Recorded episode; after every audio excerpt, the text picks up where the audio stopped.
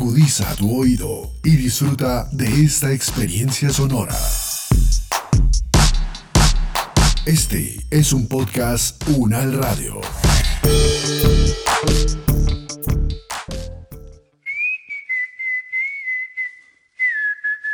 Zona rural, zona de frontera, las zonas olvidadas.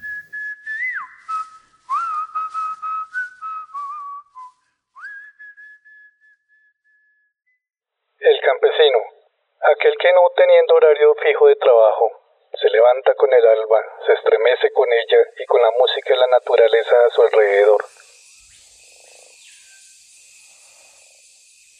En Colombia, de acuerdo al último censo oficial de 2018, en sus zonas rurales hay un poco más de 11 millones de habitantes, de los cuales el 72% son menores de 50 años, lo que hace que la población rural sea relativamente joven.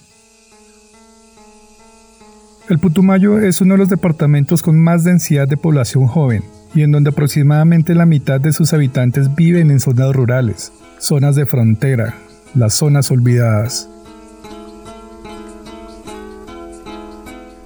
Para el 2020, la región putumayense cuenta con un poco menos de 400.000 habitantes, pero ha sido una región que ha pasado a lo largo de su historia desde la conquista por diferentes coyunturas de violencia, Explotación y esclavización cauchera a finales del siglo XIX y primeras décadas del siglo XX. La consolidación de la colonización y apropiación de tierras debido a la explotación petrolera en las décadas de 1960 y 1970. Enseguida, en la década de 1980, la consolidación como territorio cocalero, consolidación de frentes guerrilleros como actor armado y de influencia constante en la zona, incursión del paramilitarismo a finales del siglo XX y primera década del siglo XXI. Así, los habitantes de las zonas rurales del Putumayo, zonas de frontera, zonas olvidadas, han convivido con la violencia, con el abandono estatal, con la pobreza, con la incertidumbre, Así a través de los años, de las décadas, de los siglos, sus sueños, sus esperanzas, sus quehaceres, sus vidas enteras entregadas al vaivén de la coyuntura de turno.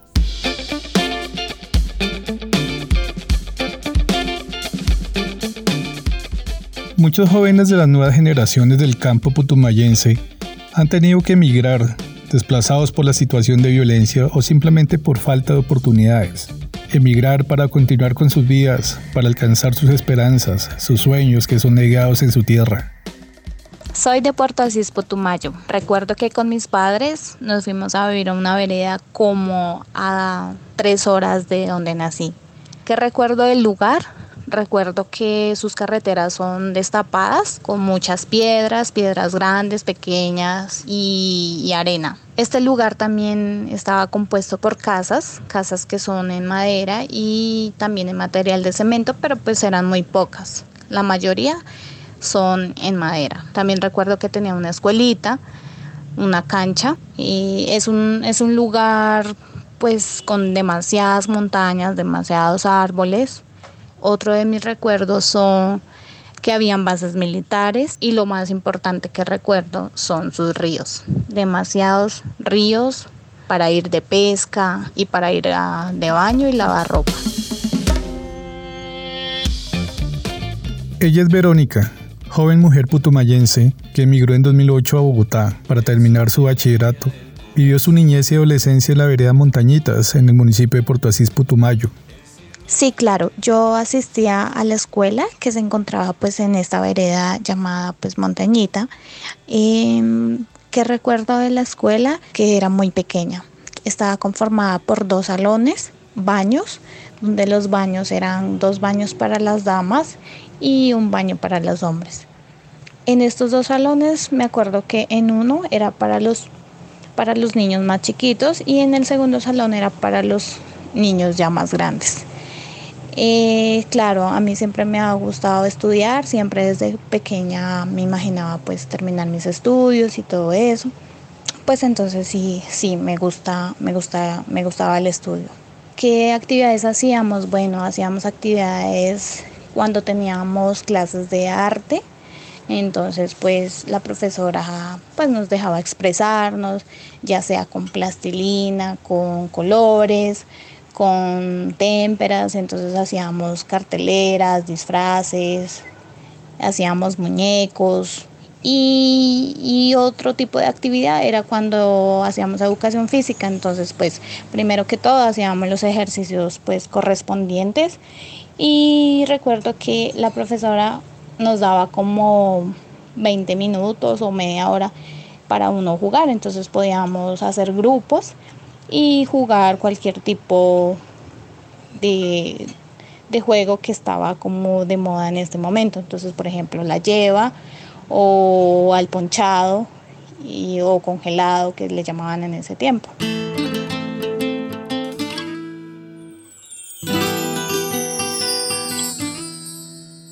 La población putumayense es una población muy diversa. Los auges del caucho, minero y cocalero atrajeron a individuos de otras regiones del país y el acervo cultural de sus habitantes originarios enriquecieron sus relaciones sociales. Verónica es hija de madre con ascendencia indígena inga y padre de procedencia nariñense y de fenotipo blanco, o colono, como suelen llamarle coloquialmente a los de otras regiones del país.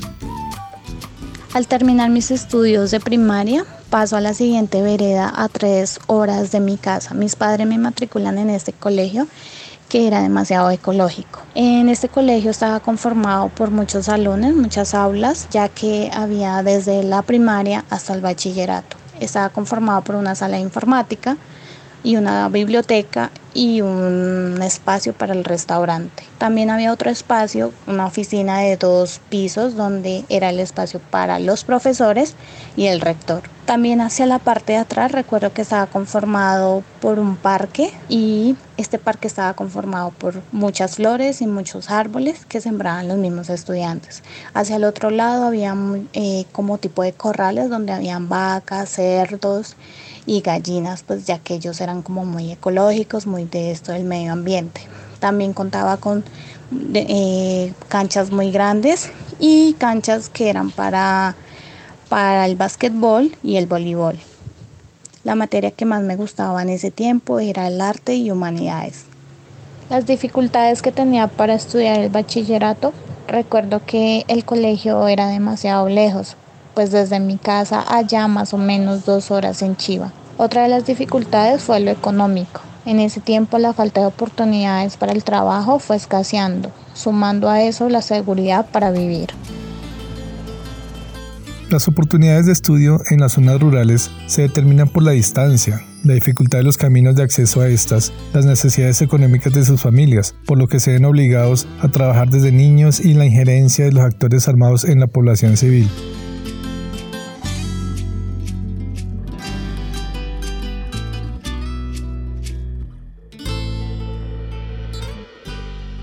Acuerdo a un informe del Ministerio de Educación Nacional del año 2012, en Colombia tan solo el 25% de los escolares de primaria pasan al bachillerato en estas zonas rurales. Y al final dos de cada diez de estos estudiantes terminan el bachillerato. Así sucede entonces que para muchos ahí terminan sus esperanzas, tanto en la escuela de cada vereda y como en los colegios siempre se presentaban estos casos. Ellos dejaban de asistir por varios motivos. Uno de ellos porque se mudaban a fincas demasiado lejos donde no llegaban las carreteras. También porque algunos estudiantes tenían que ayudar en sus casas a trabajar y cuidar de sus hermanos. Recuerdo otro caso que llegaban como a cierta etapa de la edad y pensaban que la educación no era tan importante y por esto ellos se retiraban. Al comenzar mi bachillerato soñaba con ser alguien que aportara a la sociedad ser útil y conocer el mundo. En ese lugar donde me encontraba todo era pequeño, pero yo sabía que tenía que salir y explorar más. Cuando aún eres niño, sueñas con ser doctor, docente, policía, ingeniero, actor o cantante, pero yo a esa edad aún no tenía claro qué iba a hacer. Pero sí estaba segura que iba a luchar por lo que decidiera en el camino. Más adelante encuentro mi gusto por el diseño gráfico y hoy en día me siento muy orgullosa de haber logrado uno de tantos sueños que tienes cuando eres un niño soñador.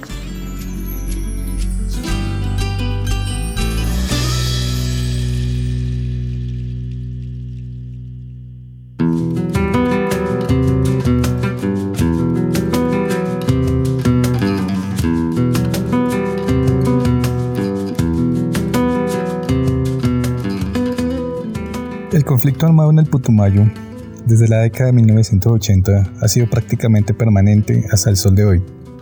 Eso por el control de los cultivos cocaleros por diferentes bandos, guerrillas, narcos y paramilitares. Y la población al vaivén de la situación, muchos se desplazaron amenazados, otros ya cansados por la situación, por la desesperación y falta de oportunidades.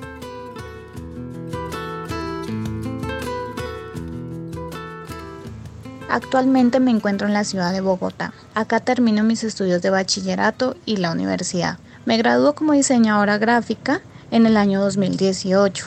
Hoy en día me encuentro laborando. Estoy ejerciendo mi carrera profesional como diseñadora gráfica. Trabajo para una cadena de almacenes de grandes superficies por medio de la agencia Fiallo. El grupo y yo nos encargamos de la parte visual y publicitario de estos almacenes, creando composiciones con imágenes y textos para dar mensajes directo al cliente. Convertimos estos datos extensos en formas visuales. Me siento muy bien, feliz y muy orgullosa. Lo más importante es que gozo de paz. Claro, mi vida ha mejorado un 100% desde que decidí dejar montañita. Acá las oportunidades han sido demasiadas.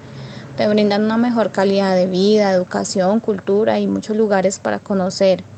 Creo yo que lo más importante es que puedes elegir entre tanta variedad.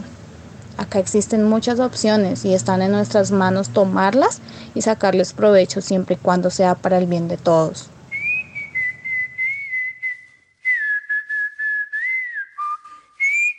Verónica es de las pocas, muy pocas jóvenes nacidas en zonas rurales. Zonas de frontera, estas zonas olvidadas.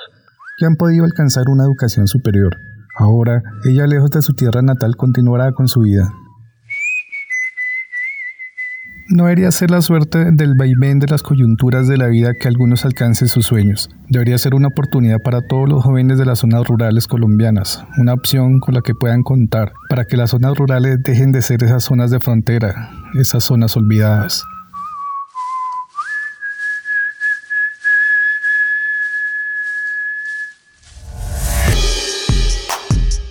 Las opiniones aquí expresadas son de entera responsabilidad de sus autores y solo comprometen a los realizadores de este podcast. No representan necesariamente el pensamiento de la UN Radio ni la posición oficial de la universidad.